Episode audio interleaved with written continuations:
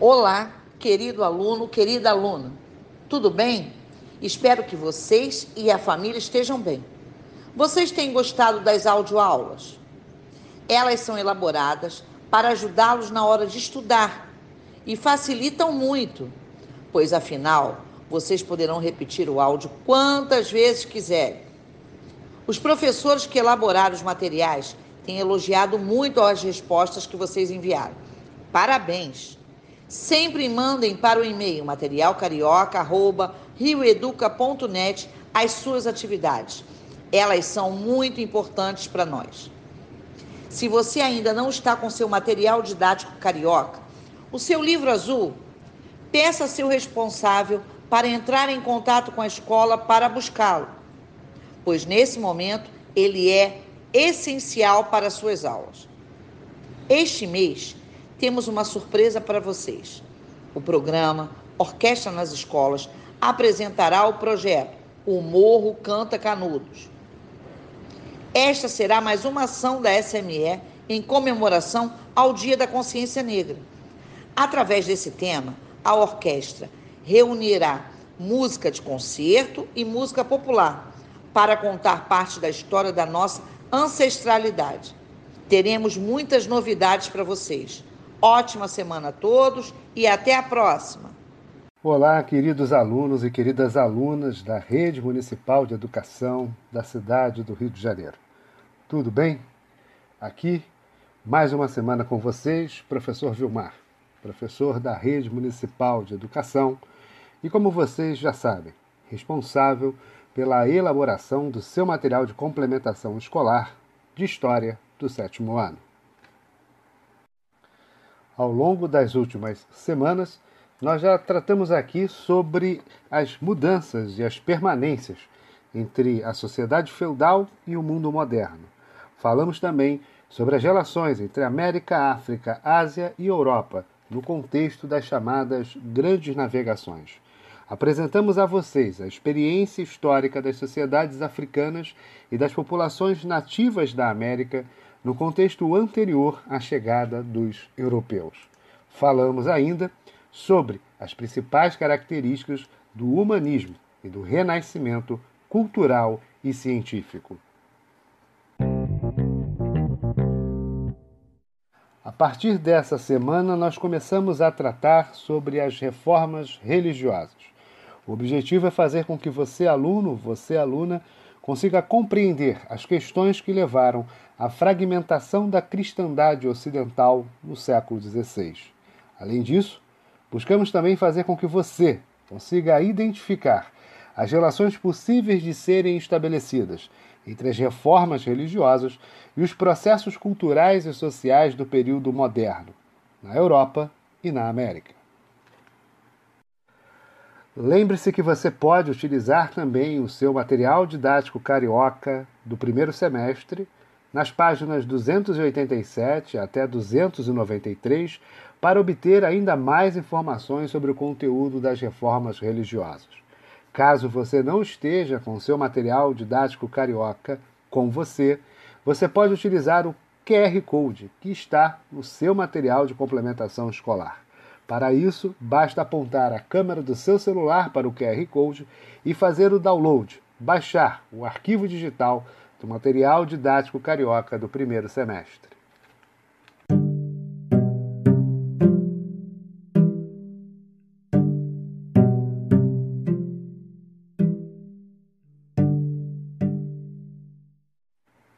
Agora é hora de nós partirmos em mais uma jornada da nossa busca pelo conhecimento.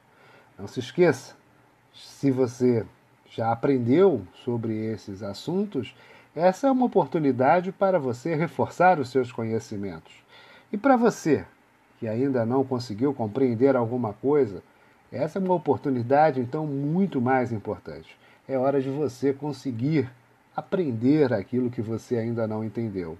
Portanto, vocês todos estão convidados para a gente ir juntos em mais uma das nossas jornadas em busca do conhecimento. No mundo atual, aproximadamente 30% da população mundial é formada por cristãos. Os ramos mais numerosos e significativos do cristianismo são formados por católicos, protestantes e ortodoxos.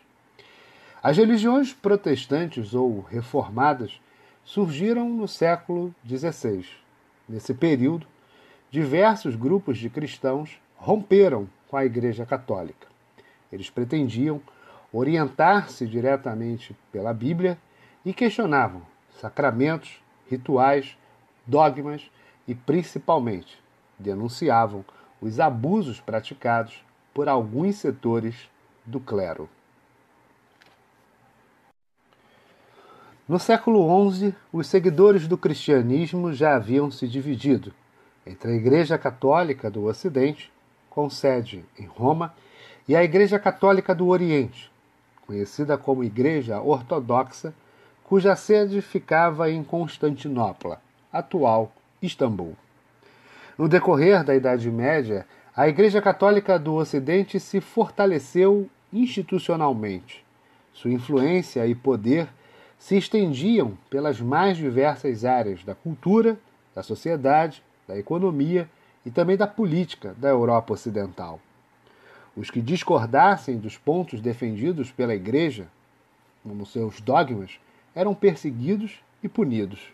Apesar disso, haviam aqueles como os teólogos John Wycliffe e John Hus que estavam descontentes com a Igreja e que não deixavam de expressar sua insatisfação principalmente com o luxo em que viviam bispos e papas, como também com a corrupção e o despreparo dos sacerdotes.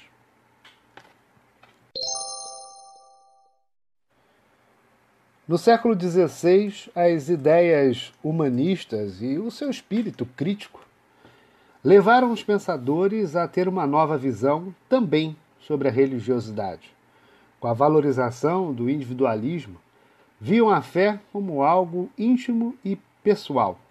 Passava-se também a questionar, de maneira cada vez mais enfática, mais forte, a posição preponderante que a Igreja Católica possuía nas sociedades da Europa Ocidental. Além dos humanistas, outros grupos sociais também demonstravam incômodo com posições e atitudes tomadas pela igreja. Os comerciantes e banqueiros, por exemplo, queriam expandir seus negócios, expandir seus lucros, procuravam construir uma mentalidade mais alinhada aos seus interesses, mas, em geral, eram condenados pela igreja por conta da cobrança de juros, que também os acusava por isso de serem pecadores.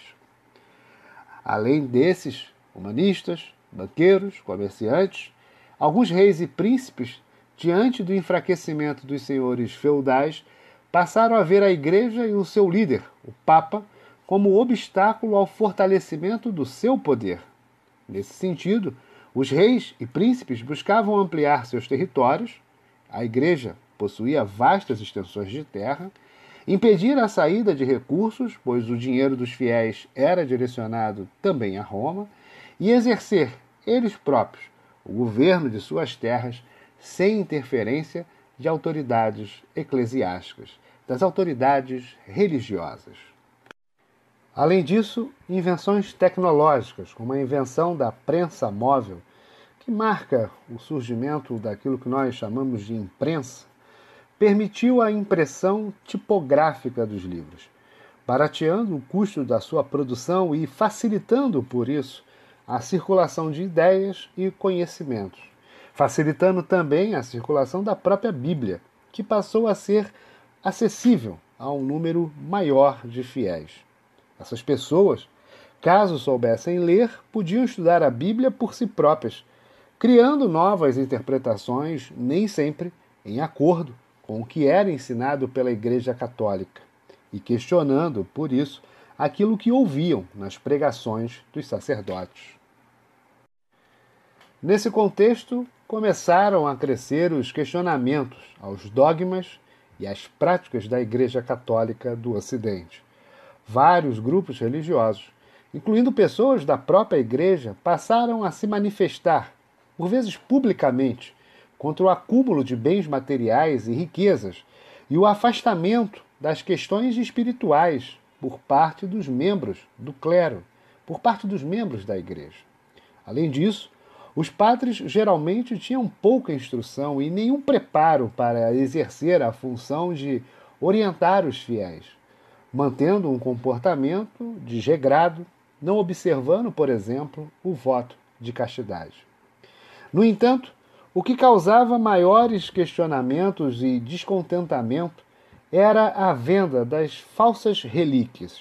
Relíquias eram partes do corpo de um santo que eram vendidas como se fossem objetos milagrosos. E também a venda de indulgências, ou seja, do perdão dos pecados. Os padres, os clérigos, concediam o perdão dos pecados cometidos em troca de dinheiro ou de artigos de luxo, fazendo com que os fiéis acreditassem estar comprando a salvação eterna. Os valores arrecadados com a venda das indulgências ou das relíquias eram utilizados em ações da igreja para demonstrar seu poder, força e superioridade, como, por exemplo, a construção da magnífica Basílica de São Pedro, localizada em Roma.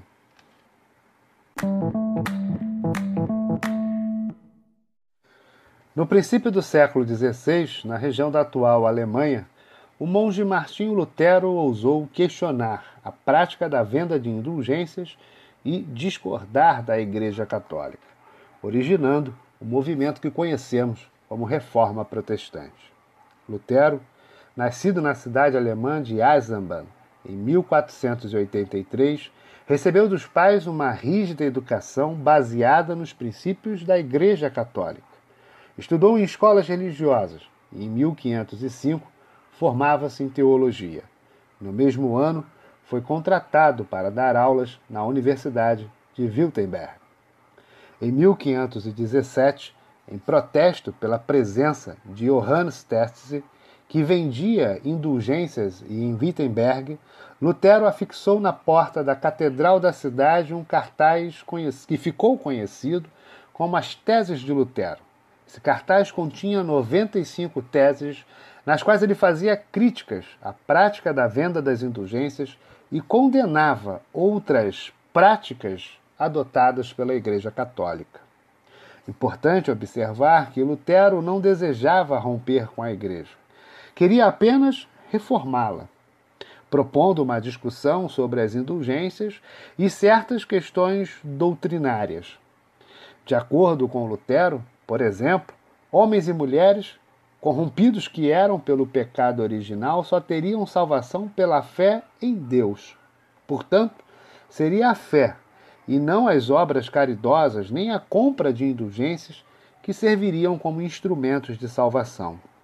Outro ponto, defendido por Lutero, era que somente a Bíblia continha a verdade cristã.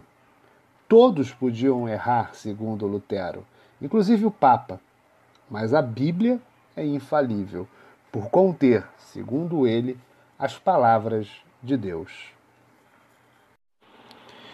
Bom, querido aluno, querida aluna, nos encaminhamos para o final da nossa audioaula dessa semana.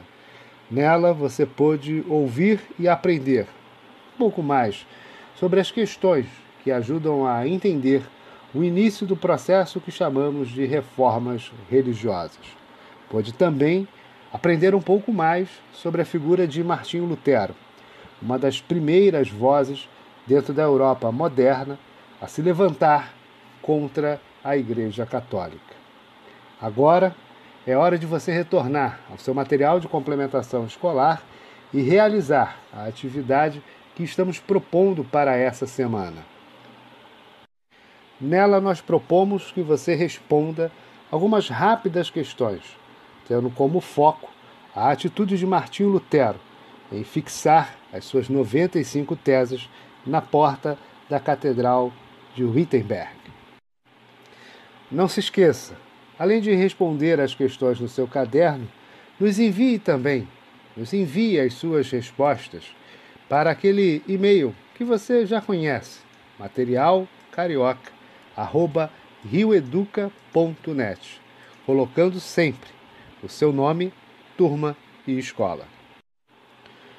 Bom, querido aluno, querida aluna, me despeço de vocês, desejando que vocês fiquem em paz, que vocês permaneçam com saúde e que nós possamos nos encontrar aqui novamente na semana que vem. Um beijo, um abraço e até a próxima semana.